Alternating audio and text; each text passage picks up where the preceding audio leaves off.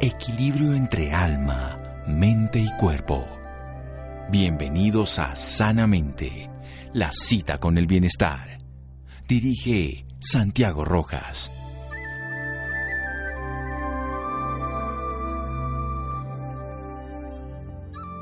La mejor y más eficiente farmacia está siempre dentro de nuestro propio sistema, Robert Pill. Buenas noches, estamos en Sanamente de Caracol Radio. Hay un tema que frecuentemente llama la atención, todos los trastornos de la nariz en el sentido de que nos da alergia, que estornudos, que, que si es gripa, que si no es gripa. Y desde la pandemia, si es COVID, si no es COVID, si es otra influenza, si existe o no, es, es ¿qué, es lo que está pasando. Y eso tenemos que preguntárselo a un especialista. Hoy contamos afortunadamente con un médico de la Universidad del País Vasco, en Bilbao, allá en España, con un PhD en Suecia, especialización en inmunología, el tema que nos compete, de las alergias. Segunda especialidad en alergología e inmunología, o sea, más especialista todavía está nuestro invitado, que es de la clínica de la Universidad de Roma, la Sapiencia, y es especialista en medicina ocupacional.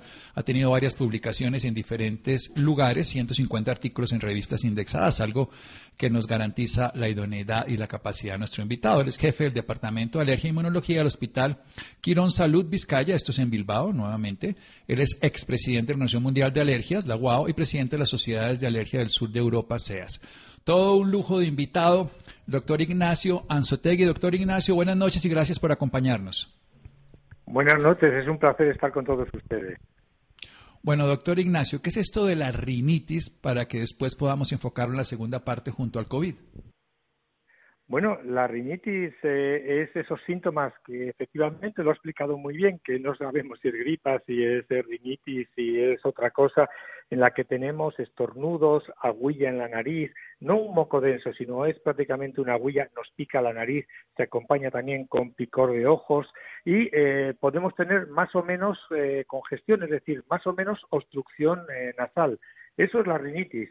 ¿Y qué suele ocurrir? Que mucha gente tiene una rinitis causada por un alergeno, lo que nosotros conocemos como una rinitis alérgica, pero realmente cuando es un cuadro que no es muy grave, cuando es un cuadro leve, moderado, pues bueno, pues el paciente piensa que he agarrado otra gripa, otro catarro y no piensa que a lo mejor es un alergeno el que le causa los síntomas. Bien, de eso vamos a hablar y vamos a centrar también este tema en el COVID, obviamente la COVID, la COVID-19 que no va a pasar de moda por muchos años, aunque obviamente su agresividad y letalidad ha ido disminuyendo. Seguimos aquí en Sanamente de Caracol Radio. Síganos escuchando por salud. Ya regresamos a Sanamente. Bienestar en Caracol Radio. Seguimos en Sanamente.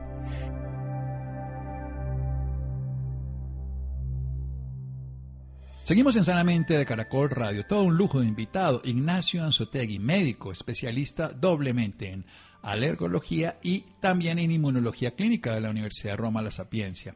Primero en Bilbao. Está aquí en Colombia, nos está, lo estamos entrevistando para que nos hable de la alergia, en este caso de rinitis alérgica esa sensación de escurrimiento nasal, una mucosidad clara como agua, que además nos da rasquiña, que puede pasar generalmente en las mañanas con estornudos, que puede llegar a molestar los ojos también y que genera una obstrucción nasal hasta cierto punto. Pero vamos a diferenciarla básicamente por esos agentes externos y los que puedan generar lo que tienen que ver con los alergenos. ¿Qué es un alergeno, doctor Ignacio Anzotegui?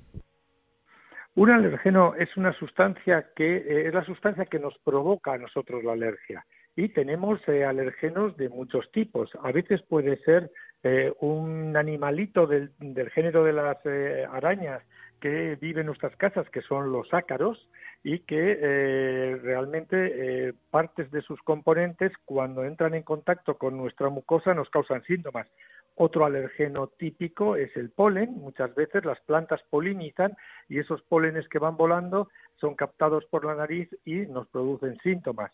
Pueden ser también hongos, esos que están a veces pegados en las paredes que nos dejan los techos negros, cuando eh, no tienen unas mejores condiciones forman esporas para eh, irse a otro lugar y esas esporas se pueden comportar también como alergenos al respirarlos. Y así tenemos, digamos, muchos tipos de alergenos. También los epitelios de los gatos, eh, de los perros incluso la saliva de los gatos que puede contener alergenos. Todo eso son sustancias que a una persona normal, digamos no alérgica, no le va a inducir ningún síntoma y sin embargo a un alérgico le va a provocar una cascada de síntomas. Bien, ¿y qué ocurre en el cuerpo cuando nos enfrentamos, las personas que no tenemos alergia, en mi caso, frente a los que sí tienen alergia? ¿Cuál es la diferencia? ¿Qué ocurre? ¿Qué pasa con esto de las inmunoglobulinas? Todas estas cosas en las células blancas. Cuéntenos un poquito, doctor. Claro, eh, una persona que no es eh, alérgica, obviamente no le pasa nada. Es como si eh, olemos un perfume, ¿no? Es decir, no nos va a afectar para nada. Sin embargo, a las personas que son alérgicas, primero aquellas que tienen predisposición a sufrir alergia, ¿qué ocurre? Que hay una respuesta anormal, es decir, uno recibe ese alergeno y en vez de pasar inadvertido o desapercibido porque no nos tendría que ocasionar ningún síntoma, sin embargo nuestro sistema inmunológico lo ve como algo extraño y organiza una respuesta eh, anormal contra ello, una respuesta que nosotros conocemos que está mediada por anticuerpos de tipo IgE. Y esa sensibilización, que es el desarrollar este tipo de anticuerpos, es lo que hace que cuando volvemos a estar en contacto con ese alergeno se produzcan todos esos síntomas que hemos hablado. Anticuerpos de IgE que se pueden medir y que nos generan pues esa sintomatología. Bien, hay una predisposición genética, hay una condición adquirida, hay eventos de infecciones que pueden favorecerlo. Bueno, más que infecciones, eh, lo que está claro es que ya los alergenos de por sí estimulan el sistema inmunológico en las personas predispuestas a desarrollar una alergia y eh, factores externos como son efectivamente algunos cuadros eh, de sobre todo de exposición a contaminantes, a polutantes, en los que también puede haber agentes, digamos, infecciosos lo que hacen es aumentar esa respuesta alergológica y producir un incremento de los síntomas. Lo que hoy en día sabemos es que vivimos con mucho más estrés y vivimos con mucha más polución que lo que se vivía antes y esto hace que la rinitis alérgica y otras enfermedades alérgicas estén creciendo de una forma muy alarmante. Hay que tener en cuenta que la rinitis alérgica es la enfermedad crónica más frecuente en estos momentos en Europa. Sí, eso leí esa investigación y me llama la atención. Pero también veía que personas en el campo no tienen tanta rinitis alérgica. Tiene que ver seguramente con la polución y el estrés, como usted lo coloca, frente a la exposición. Digamos, hay zonas con menos contaminación ambiental. O sea que si uno está en Ciudad de México, para poner un ejemplo más cercano a nosotros, que sabemos, o Chile, o Bogotá, o Medellín, son ciudades llenas de, de tóxicos ambientales que favorecen la predisposición y la alergia. ¿Qué se puede hacer cuando tenemos alergia, doctora? Bueno, lo primero que hay que hacer es, eh, cuando tenemos o sospechamos una alergia, es identificar contra qué. Es decir, vamos a decirlo así un poco en broma, ¿tenemos el enemigo dentro de casa o lo tenemos fuera? Vamos a poner un ejemplo. Si es un ácaro, lo tenemos dentro de casa, lo vamos a tener en nuestra ropa, en nuestros colchones, en nuestras almohadas, eh, prácticamente en nuestros sofás, en nuestra vivienda. Si hablamos del polen, obviamente estamos hablando de que el enemigo está afuera, está cuando las plantas están polinizando. Y lo primero que hay que hacer para poder tratar bien una alergia es identificar qué es lo que nos causa exactamente los síntomas, porque serán las medidas de una forma eh, distinta. Entonces, el primer objetivo es intentar evitar o reducir la exposición alergénica. Por ejemplo, si tenemos una mascota y sabemos efectivamente que esa mascota nos produce síntomas, por lo menos tendremos que eh, no eh, tener esa mascota como si fuese un peluche abrazándole todo el día. Es decir, tendremos que intentar alejarnos de esa fuente eh, alergénica. Si tenemos unos ácaros, intentaremos bajar la humedad relativa si tenemos un polen, no vamos a ponernos a hacer jardinería y a cortar la hierba, que obviamente nos va a incrementar los síntomas. Entonces, la primera pauta es el tratamiento, digamos, de evitación. El segundo es el tratamiento médico. Hoy en día tenemos eh, antialérgicos, que son unas mm, simples eh, pastillas que se pueden tomar muy fácilmente, o productos inhalados que realmente nos van a controlar los síntomas. Y luego hay una tercera vía, que es ya el tratamiento a largo plazo, que sería modificar nuestro sistema inmunológico para dejar de reaccionar contra estos alergenos. Y a este tratamiento lo conocemos como inmunoterapia. Perfecto, una inmunoterapia que ya va a ir a modificar esa respuesta exagerada, porque al fin y al cabo lo es. Una alergia es en las personas que hacen una respuesta ante un agente que si bien es cierto es externo, no tendría por qué hacer tanto daño como los ácaros. ¿Qué tanto tiene que ver el polvo casero, la limpieza en todo esto, doctor Ignacio? Bueno, está claro que cuando decimos que estamos eh, reduciendo obviamente la exposición hay que tener una casa limpia. Obviamente, cuanto mayor cantidad eh, de alergeno tengamos dentro de la casa por falta de limpieza, mayor, digamos, mayor probabilidad de tener síntomas porque hay mayor exposición. Entonces, la limpieza, la higiene personal es, sin lugar a dudas, eh, un factor muy importante para el control de cualquier tipo de alergia. Bien, y me voy para el otro lado. Y el exceso de limpieza causado por el COVID, el uso permanentemente de alcoholes en las manos y todo puede favorecer alergias. Sí, pero quizá los alcoholes no es una alergia de tipo de lo que estamos hablando hoy de la rinitis, sí alergias de contacto. Es otro tipo de alergia que sucede, por ejemplo, a las mujeres a veces con ciertos aretes que no son de oro o plata eh, que les dan alergia. Pues esto ocurre también con el uso y el abuso de los geles hidroalcohólicos que muchas veces las personas se sensibilizan y eh, efectivamente limpian, pero al mismo tiempo le produce eh, lesiones cutáneas. Eh, es uno de los problemas que estamos viendo. Incluso mascarillas algunos tejidos producen irritaciones en la cara que también son dermatitis de contacto por el uso de la mascarilla. Es decir, esto lo estamos viendo. Es una alergia un poco distinta de la que estábamos hablando, pero al fin y al cabo también es uno de los eh, tratamientos y de los diagnósticos que hace un alergólogo en su consulta.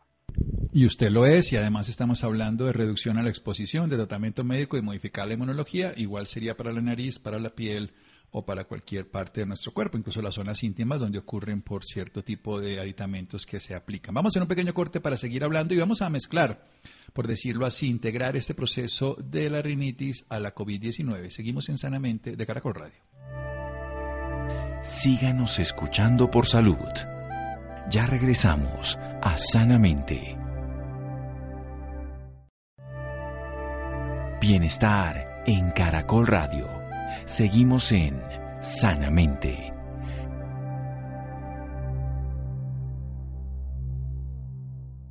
Seguimos en Sanamente de Caracol Radio con un médico de la Universidad del País Vasco con una doble especialidad en alergias y en inmunología, lo que nos interesa en el día de hoy que estamos hablando. Él es jefe del Departamento de Alergia e Inmunología del Hospital Quirón Salud en Vizcaya, esto es en Bilbao, en España. Él es expresidente de la Organización Mundial de Alergias, toda una autoridad en el tema. Nos está hablando de que tenemos que identificar lo que genera la alergia, porque hay agentes, lo que se llaman alergenos, que favorecen una respuesta inmunológica exagerada. En el cuerpo lo hacemos a través de anticuerpos de una inmunoglobulina que se llama la E. También hay células en la sangre que generan esa respuesta, pero ¿cuáles como cuáles? Los ácaros, que son unos bichitos muy chiquiticos de la familia de los arácnidos, de las arañas. También el polen, que está, por supuesto, en la naturaleza, sobre todo en el momento de las flores, cuando están en la florescencia. También está, por eso en la primavera es tan común en Europa los hongos que hay en el ambiente que generan esporas, esos que se pegan a las paredes. También muchos animales, no solamente los gatos y los perros, también algunas aves, pero sobre todo ese epitelio animal y los gatos incluso en la saliva. Esos son agentes que favorecen esa respuesta. ¿Qué tendríamos que hacer? Primero identificar esa causa, identificar si es externa, fuera de la casa nos decía, como el polen, o es interna, los ácaros y nos recomendaba la limpieza, hay que bajar esa humedad relativa. Pero secundario, que es también importante, cuando busquemos esa identidad, entonces bajemos, reduzcamos esa exposición de manera consciente. No vamos a hacer jardinería si tenemos alergia al polen, no vamos a estar jugando con la mascota todo el día si tenemos una exposición y una sensibilidad a lo que estamos hablando ahorita, que es el epitelio o la saliva animal. Y ya vamos a un, a un tratamiento médico que es muy sintomático, un antihistamínico, un anti la congestión. Puede ser local, en la nariz, o puede llegar a ser aspirado también, o puede llegar a ser tomado. Y lo más importante, esta modificación inmunológica de respuesta exagerada, que en el término científico se llama inmunoterapia. Hablemos de esas dos cosas, doctor. Doctor Anzotegui, de la inmunoterapia específica para este tipo de enfermedades, en qué consiste, a dónde va, qué va a lograr con el tiempo, incluso le podemos poner la palabra vacunas, porque existen algunos tratamientos en esa dirección de sensibilización y segundo, la relación con el COVID y del COVID long, del COVID persistente. Muy bien, pues eh, realmente eh, la inmunoterapia eh, lo que consiste es en desensibilizar al paciente. Hemos dicho que el paciente, después de haber estado en contacto con estas sustancias que se llaman alergenos, montan una respuesta exagerada, que es la respuesta alérgica que le causa problemas, lo que vamos a conseguir es con unos tratamientos que han mejorado muchísimo en los últimos años, son cada vez más seguros y mm, producen muy poquitas reacciones secundarias y inyectando una vez al mes en los pacientes eh, específicamente para el tipo de alergia que uno tiene, conseguimos que las personas dejen de reaccionar contra esos alergenos. También tenemos inmunoterapia, incluso sublingual, y tenemos otras vías de inmunoterapia. La verdad es que la inmunoterapia ha mejorado muchísimo en, los últimos años en cuanto a seguridad y una aumentada eficacia. Bien, y pasemos al lado del COVID. Ya la inmunoterapia, evolución de la ciencia, saber cómo produce la enfermedad en este caso, la respuesta inmunológica, se darla a través de estímulos, como nos decía, orales, sublinguales, inyectados también. Pero hablemos de eso del COVID, ¿cómo, ¿cómo podemos diferenciarlo? ¿Cómo podemos estar seguros de que es una alergia? ¿Cómo podemos tratarlo? Y si el COVID crónico, que además produce trastornos en la olfacción, puede agravar las rinitis o generarlas. Bueno, la verdad es que con el COVID hemos pasado un poco por diferentes etapas eh, dependiendo de las diferentes cepas.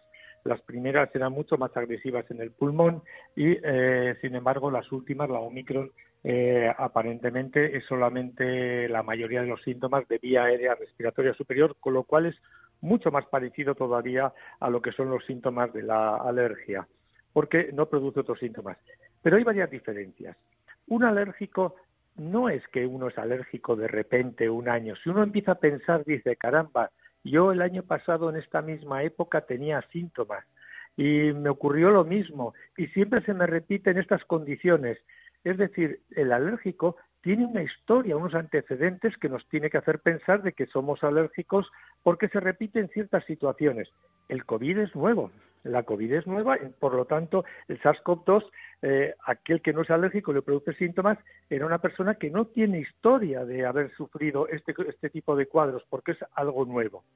La segunda cosa que es muy importante, la COVID, obviamente, el SARS-CoV-2 es un virus y como la mayoría de las infecciones víricas, con mucha frecuencia produce fiebre. La alergia nunca produce fiebre. Y esto es otro de los cambios que nos puede hacer pensar. Y, eh, y quizá una de las diferencias muy, muy notables, sí que es verdad que una alergia muy fuerte que puede ir asociada al tener una serie de pólipos y una serie de complicaciones, nos puede reducir un poco el sentido del olfato, el, sentido del olfato. Sin embargo, el COVID es algo que es muy marcado y agudo y, es que además se acompaña también de la pérdida del gusto, pero es que es de la noche a la mañana y además es casi total. Yo en concreto tengo hasta una experiencia con eh, mi hijo que me dijo un día, eh, estaba comiendo un chorizo realmente con muchísimo sabor y me dijo, esto sabe a corcho. Efectivamente le llevé eh, a hacer la prueba inmediatamente y la PCR salió positiva. Y esto eran los primeros meses de pandemia. De hecho, la mayoría de personas se diagnosticaban así. Pero esas, generalmente incluso esas formas de, de pérdida de olfacción, de disguesia, de pérdida de alteración del gusto, terminaban siendo las menos agresivas de otras formas que eran más profundas y comprometían la función respiratoria. Pero quiero, quiero centrarme en esto. Ha habido aumento de las alergias por COVID, ya nos diferenció de una manera clara.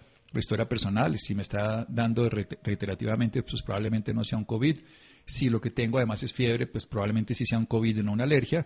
Y si además tengo una pérdida severa de, de olfacción o de gusto, pues probablemente sí sea un COVID, pero ¿se prolongan las alergias, se agravan las alergias en los pacientes que han tenido COVID? Bueno, eh, aquí hay que hablar de los diferentes niveles de alergia y al mismo tiempo de los diferentes niveles de infección por COVID. En general, todas las infecciones víricas a una persona que es alérgica y que tiene, por ejemplo, un asma alérgico grave, siempre eh, va a incrementar los síntomas. Eh, obviamente, como, pero eso lo hace cualquier virus. Eh, y de hecho, nosotros, a los pacientes que les tenemos con asma, les, siempre les subimos las medicaciones cuando están en medio de una infección vírica, sea la que sea. Ahora bien, estadísticamente se ha visto que aquellos pacientes que eran alérgicos y que en un principio sospechábamos que pudieran ser más susceptibles de tener cuadros más graves causados por el COVID, la verdad es que no ha sido así. Quizá por las medicaciones que estaban tomando, quizá porque el sistema inmunológico ya está un poco orientado hacia la alergia, que es justo lo contrario de lo que ocurre en los casos graves de COVID, hacía que las personas que eran, digamos, tenían algún tipo de alergia, en general lo han pasado mejor. Pero hablamos siempre de estadística. Esto no sirve al uno por uno, porque eh, hablamos de que ha habido menos casos en los alérgicos de casos graves, pero no significa realmente que no haya habido gente alérgica que lo haya pasado también muy mal. Claro, y también que haya habido letalidad. Pero el tema fundamental, como todo, en viendo el grupo grande del planeta, su sistema inmune se dedica a otras cosas y no a hacer, pues, todas estas tormentas de citoquinas y estas otras complejidades que son las que agravaban el tema. Ya para terminar, ¿cuál es la evolución? ¿Hacia dónde va todo este tema en cuanto a la inmunología frente a las alergias? Ya salgámonos un poco de la nariz. Usted es un especialista que nos puede complementar. ¿Cómo vamos a estar manejando las alergias en el paso de los días, de los meses, de los años? ¿Y cuál va a ser la respuesta de la población? Porque cada vez tenemos más sustancias externas, ajenas a nuestro organismo, desconocidas desde el punto de vista inmunológico, que van a favorecer que en las ciudades, no solo por contaminación, sino por todo lo que consumimos, incluso en alimentos, tengamos alergias. Bueno, sin lugar a dudas, yo creo que estamos ahora viviendo un, digamos, un momento eh, de gran esperanza y de mejoría en todos los tratamientos. Eh, disponemos hoy en día de tratamientos antialérgicos excelentes eh, que tienen, no tienen efectos secundarios, como hemos dicho antes, de los antihistamínicos eh, modernos de segunda generación. Disponemos de tratamientos para el asma inhalados que responden en los que redujeron de una forma realmente notable toda la mortalidad del asma a nivel mundial. Aún así, sigue siendo una patología que nos causa mucha mortalidad. pero estamos ahora viviendo un futuro sobre todo de nuevas moléculas, nuevas moléculas que se conocen como biológicos, nuevos tratamientos. Son caros, pero estos tratamientos lo que nos están permitiendo es eh, modificar exactamente el sistema inmunológico en determinados puntos con unas respuestas óptimas. Hasta hace no mucho, por ejemplo, en los casos, los pacientes que tenían dermatitis atópica severa pues lo intentábamos mantener con ciclos de, corticoides, con algunas cosas. Mm, realmente era difícil hoy en día en pacientes con dermatitis atópica, con urticaria crónica y con asma grave. Disponemos de tratamientos que les cambian la vida y además de una forma rapidísima. Y esto yo creo que es eh, cada vez mayor conocimiento del sistema inmunológico, mayor conocimiento de la alergología y nos permite dar todos estos tratamientos que eh, efectivamente ahora son muy caros. Esperemos que bajen de precio porque son necesarios para la población. Bueno, eso se vuelve esencial, que no solamente sea útil, sino que sea asequible para las demás personas. Hablemos un poquito de las vacunas en el sentido de la inmunología frente a las alergias. Usted habló algo de inyectado, pero ¿cómo, cómo funcionaría esto frente a una vacuna? Una vacuna específica, por ejemplo, ante una sustancia, aunque no sería específicamente inmunológica como decir el, el pedacito del virus en la espiga o lo que fuera, sino algo ya de una sustancia. ¿Se pueden hacer? ¿Existen? ¿Funcionan? ¿Son útiles? ¿Vale la pena intentarlas? Sí, bueno, efectivamente, eh, vacuna es el, término también como se le conoce eh, las vacunas de la alergia, como se conoce a la inmunoterapia que hemos hablado. ¿En qué consiste? Realmente de esos alergenos se eh, hace una purificación y eh, un conocimiento exacto de todas las proteínas que lo conforman, se eligen aquellas que son las más importantes y se hacen unos preparados que incluso eh, dentro de poco ya va a haber incluso recombinantes, es decir, con, de hacerlos muy puros, en los que se consigue que el sistema inmunológico no reaccione frente a ellos al hacer la inmunoterapia, al dar la vacuna, y sin embargo sí modifiquen el sistema inmunológico y permitan que el paciente deje de ser alérgico. Este realmente es eh, lo que hemos dicho antes, que también están avanzando de una forma muy notable.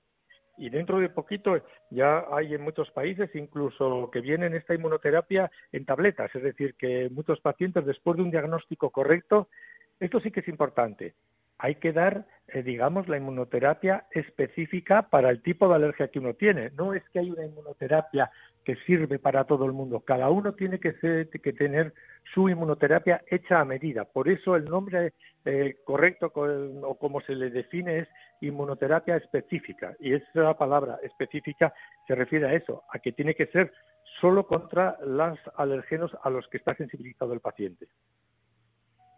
Una inmunoterapia específica lo que va a dar resultados específicos mucho más útiles. Obviamente lo inespecífico no va a funcionar como cuando vamos a cargar un celular, pues que tenga la marca del modelo y específico del cargador, o si no, pues simplemente estaremos intentando algo sin éxito.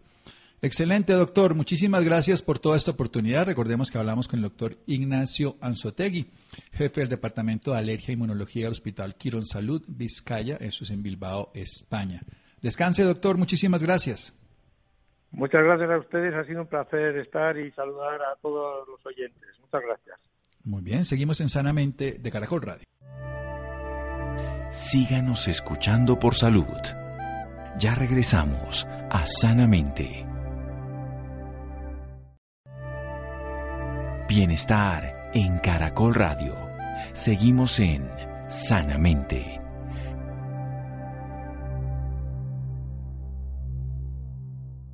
Seguimos en Sanamente de Caracol Radio. ¿Qué diferencia hay entre prebióticos y probióticos? Querida Laura, buenas noches. Bueno, en la noche de hoy nos encontramos con Cristian Boggio Marcel, quien nos va a hablar de los probióticos. Él es gastroenterólogo pediatra. Y eh, quisiéramos saber, doctor, cuéntele a todos nuestros oyentes qué son los probióticos. Bueno, los probióticos no son otra cosa que microorganismos vivos, bacterias vivas, que cuando se administran en cantidades adecuadas le van a dar un beneficio al paciente. Esto de que sean vivos y que se administren en cantidades adecuadas es esencial para que puedan ejercer su acción, ¿sí? O sea, que uno los tiene que ingerir y tienen que llegar vivos al intestino para que ahí puedan realizar las funciones que tienen que hacer. ¿sí? Bueno, ¿y los prebióticos? Bueno, los prebióticos son lo que yo digo el alimento para esos probióticos, para esas bacterias. Los prebióticos son generalmente hidratos de carbono que eh, están presentes en frutas, en verduras, en cereales, en leguminosas, ¿sí? Y que, este, digamos, van a servir para que esos probióticos se puedan desarrollar, ¿sí? Bueno, doctor, tengo entendido que usted es pediatra. ¿Cómo manejar este tema desde la niñez? ¿Cómo, cómo manejar? Yo le hacía la pregunta muchísimo antes, ¿cómo manejar esto desde el embarazo de una mujer? Bueno, eso es importantísimo porque de la forma en que lleve el embarazo la mujer va a depender de cómo se establezca este ecosistema en el intestino del bebé. ¿sí? Entonces, para eso es importantísimo que la mujer tenga una alimentación, que tenga una buena nutrición, que no fume, ¿sí? ¿Por qué? Porque todas estas cosas pueden alterar la microbiota de la mamá, que es la que va a recibir el bebé en el momento del parto. Cuando el bebé nace, por parto vaginal, ahí adquiere un montón de, este, de estos microorganismos que van a ser los que van a empezar a poblar el intestino del bebé. ¿sí? Una vez que este, nace el bebé, es importante que empiece a tomar pecho materno, porque la leche de la mamá tiene también una cantidad innumerable de probióticos que van también a contribuir al establecimiento de toda esa comunidad en el intestino. Por eso es importante tener en cuenta que diversas situaciones que pueden pasar en ese primer año de vida, donde se está estableciendo esa comunidad, de repente el uso de antibióticos o infecciones que tengan, este, van a alterar ese, esa microbiota y entonces eso va a tener después consecuencias que incluso pueden llegar a largo plazo. Doctor, usted nos hablaba de la importancia que es el parto natural. Hay muchas mujeres que, que por miedo, más que todo, eh, tienen eh, eh, parto por cesárea. ¿Por qué tan importante el parto natural para los probióticos? Y bueno, el parto, el parto vaginal, nosotros decimos parto vaginal y parto por cesárea. El parto vaginal es importantísimo por esto mismo de que el bebé, al pasar por el canal de parto, va a adquirir un montón de microorganismos que tiene la mamá en la zona de la vagina. ¿sí? Este, cuando el bebé nace por cesárea, esos microorganismos no los va a tener, va a tener otros que van a aparecer de la piel de la mamá, de las manos del obstetra, etcétera, etcétera, pero no de, de ese canal vaginal. Y esos microorganismos son esenciales para un montón de funciones que va a tener el bebé durante sus primeros, sobre todo, dos años de vida, que es donde se establece esa microbiota. ¿sí? Bueno, y después, cuando ya nace el bebé, eh, ¿cómo manejar la alimentación de estos niños? Bueno, la alimentación de cualquier niño uno tiene que tener en cuenta que debe ser hasta los seis meses pecho exclusivo, ¿sí? Hay que insistir a las mamás de que el bebé tiene que recibir la leche de, la madre como única fuente de alimento, ¿sí? Sabemos muy bien que hay situaciones donde no puede la mamá amamantar o que de repente tiene que salir a trabajar, pero bueno, uno tiene que explicar y este, intentar siempre y de los beneficios que tiene la leche materna. Por eso cuando a veces dicen cómo podemos hacer que nuestros hijos tengan una microbiota saludable, yo les digo, parto vaginal y pecho materno, dos intervenciones que no cuestan dinero. ¿sí? Este, lo que pasa que, bueno, en el tema de educar a la comunidad y de educar también a los médicos en esto, es importante porque de repente una mamá que dice, este, yo quiero una cesárea porque no quiero sufrir dolores de parto, que muchas veces pasa, hay que explicarle por qué es importante que su bebé nazca por parto vaginal. Por supuesto que sabemos que hay situaciones donde el bebé va a tener que tener una cesárea por muchísimos motivos médicos, pero cuando no hay motivos hay que insistir para que ese bebé nazca por parto vaginal. Bueno, doctor, y ya para finalizar, ¿qué consejo, más de todo lo que nos ha dado en esta noche, qué otros consejos les da a todas las personas que nos están escuchando en este momento? Bueno, eh, cuidar nuestra microbiota es esencial para tener un estado de salud del aparato digestivo. ¿sí? ¿Y cómo cuidamos la microbiota? Con la alimentación, cuidamos la microbiota haciendo ejercicio y cuidamos la microbiota evitando usar antibióticos cuando realmente no hacen falta. ¿sí?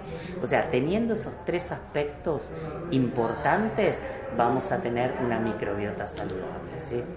Bueno, doctor Cristian, muchísimas gracias por acompañarnos esta noche aquí en Sanamente de Caracol Radio. Muchísimas gracias a vos por la entrevista. Gracias, Laura. Llegamos al final de Sanamente. Gracias a Yesid Rodríguez, a Ricardo Bedoya. Quédense con una voz en el camino con Ley Martín. Caracol piensa en ti. Buenas noches.